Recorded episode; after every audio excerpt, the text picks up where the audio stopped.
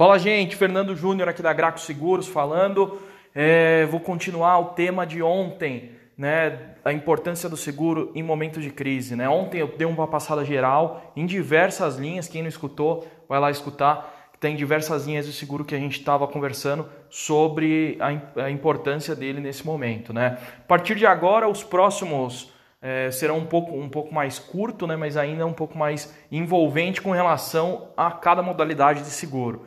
Né? Então ontem a gente citou, por exemplo, a relação do seguro residencial, do vida, qual é a importância deles, dei dica inclusive de como que algumas modalidades de seguro podem auxiliar você na volta à venda em ter um, maior poder ali de, de crédito, concessão e tudo mais.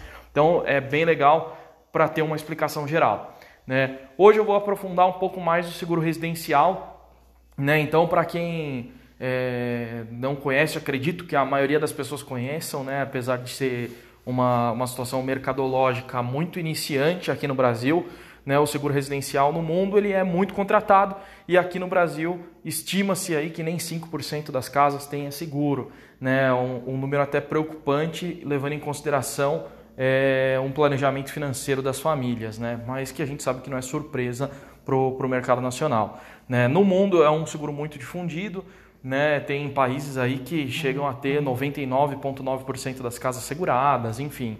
É, da mesma coisa do seguro de vida, né? O seguro de vida no Japão, 99% das pessoas têm seguro de vida, né? Então é um outro tipo de planejamento financeiro. Bom, do seguro residencial, ontem no, no áudio anterior eu citei né, que o importante para você nesse momento de crise é você bater algumas coberturas, né, revisar a sua pólice. Né, e claro, se você não tem, estudar para você fazer a cotação, né, entender se é o momento de você contratar ou não, é, pensando na manutenção do, do seu patrimônio. Tá? É, situações importantes que você tem que olhar no seguro residencial. Né? Se você, o valor de reconstrução do seu imóvel né, e o, o valor dos seus bens, ele tem que está soma, somados, né, eles têm, ele tem que equivaler à sua cobertura de incêndio. Né? Ou seja, se o meu imóvel vale 350 mil e os meus bens valem 50, é legal eu ter uma cobertura de 400 mil para incêndio. Tá? Então isso é, é, é um ponto importante porque é uma cobertura muito barata. Às vezes a gente acha que ah, eu preciso fazer um seguro barato porque o momento não ajuda né? Então eu tenho que fazer alguma coisa mais que, que caiba ali no, no meu orçamento e não é essa cobertura que vai fazer a diferença no, na sua contratação de seguro. Então isso é, é uma situação importante de você saber, porque normalmente se você fizer, por exemplo, só a cobertura de incêndio, é um seguro que não vai custar nem 100 reais no ano. Né? Então é, vale a pena você fazer isso daí pensando na manutenção do, do seu patrimônio. E aí você estima ali outras coberturas, né? Por exemplo, é interessante você ter a cobertura de danos, danos elétricos, né? Cobertura de vendaval, que são duas coberturas vinculadas a causas naturais, né? Dano elétrico, às vezes sim, às vezes, às vezes não, né? Porque uma descarga de energia elétrica é, pode ou não ser consequência de um, de um dano natural, mas pode danificar qualquer equipamento elétrico, eletrônico da sua residência, e aí com o dano entra a cobertura de danos elétricos. Né? A cobertura de vendaval, é, em alguns, alguns lugares do Brasil, nesse momento, não chove tanto, né? É, em outros até chove, mas enfim, é, é, uma cobertura importante, principalmente no momento de chuva, né? de chuva forte, de, de vendaval, porque não só a danificação, o, o dano no telhado é que tem cobertura, né? a gente tem cobertura para os bens também. Então, os bens, é, se entrar água, por exemplo, devido a uma chuva forte, entra água no telhado e cai água no sofá, igual até o exemplo que eu, que eu citei no, no áudio anterior, ele tem cobertura. Né? Caiu água na televisão, enfim, danificou um bem da sua residência, ele tem cobertura. Né? Então, isso é importante e é uma, também uma cobertura que você não precisa colocar grandes valores, né? é, mas o suficiente ali para um dano para recorrer caso tenha um dano no telhado, por exemplo, é importante ter. O dano elétrico é a mesma coisa, é muito difícil hoje em dia é, a gente ter um dano elétrico em 3, 4 equipamentos é, ao mesmo tempo. Eu me lembro até quando eu era é, mais novo, né, quando, quando eu era criança mesmo, que era mais comum eu escutar que na casa das pessoas, ah, queimou geladeira, queimou fogão, queimou televisão de uma vez só, é, muitas vezes. Então, hoje em dia é um pouco mais difícil a gente escutar isso daí, mesmo nos atendimentos que a gente tem de sinistro, a gente percebe que realmente não é assim que funciona, normalmente não tem três, quatro equipamentos ao mesmo tempo, o máximo é um e dois, né? Mas aí você tem que avaliar. Se você tem, por exemplo, uma bomba de piscina na sua casa, é ela que vai queimar, levando em conta né, a famosa lei de Murphy. Então você tem que, tem que fazer esse levantamento com, com uma base ali de valores para que não, não fique defasado caso aconteça alguma coisa. Tá? Então, cobertura de dano elétrico, cobertura de vendaval e cobertura de incêndio são importantes. Né? Outra cobertura que todo seguro residencial tem, né, ou todo mundo pede para que tenha é a cobertura de roubo. Né? Não necessariamente em todas as apólices tem que ter cobertura de roubo, né? Você pode tirar.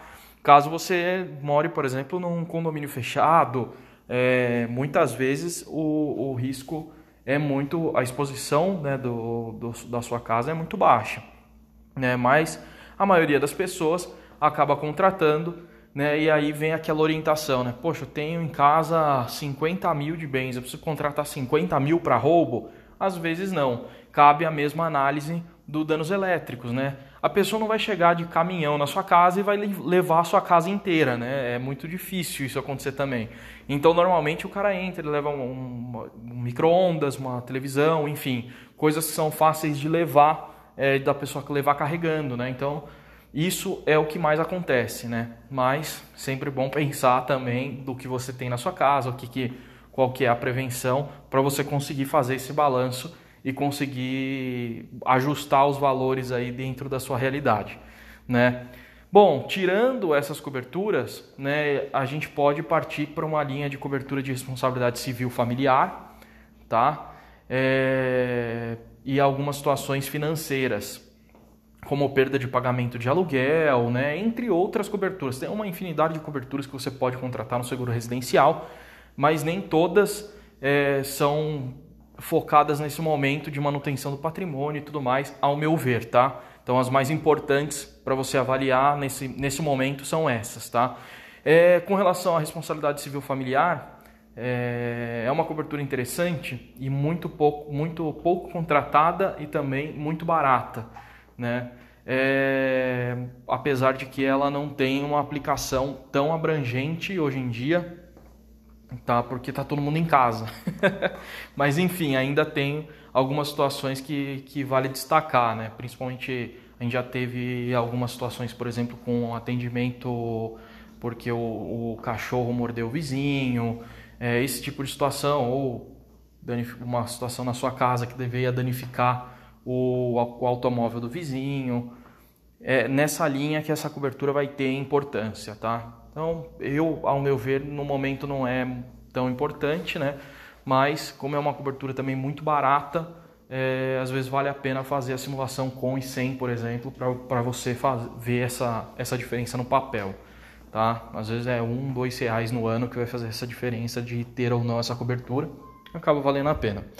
É, Outra, a cobertura daí já vai para linhas financeiras, né? perda de pagamento de aluguel, é, que em caso de incêndio da sua residência, você tem esse valor é, para alugar um outro espaço e, com, e, ter onde morar, né?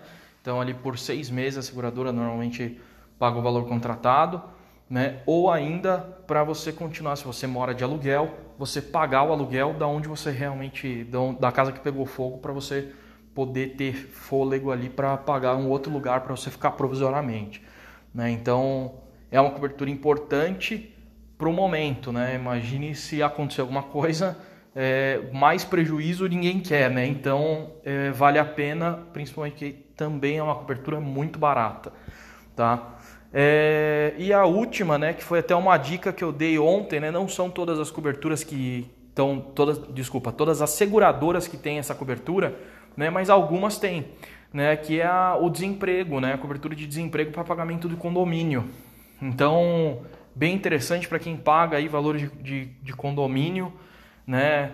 É, em caso de desemprego, a seguradora pode pagar 3, 6, enfim, alguns aluguéis conforme a sua contratação. E então, pelo momento, também acredito que possa ser uma, uma solução viável, bem interessante. Beleza?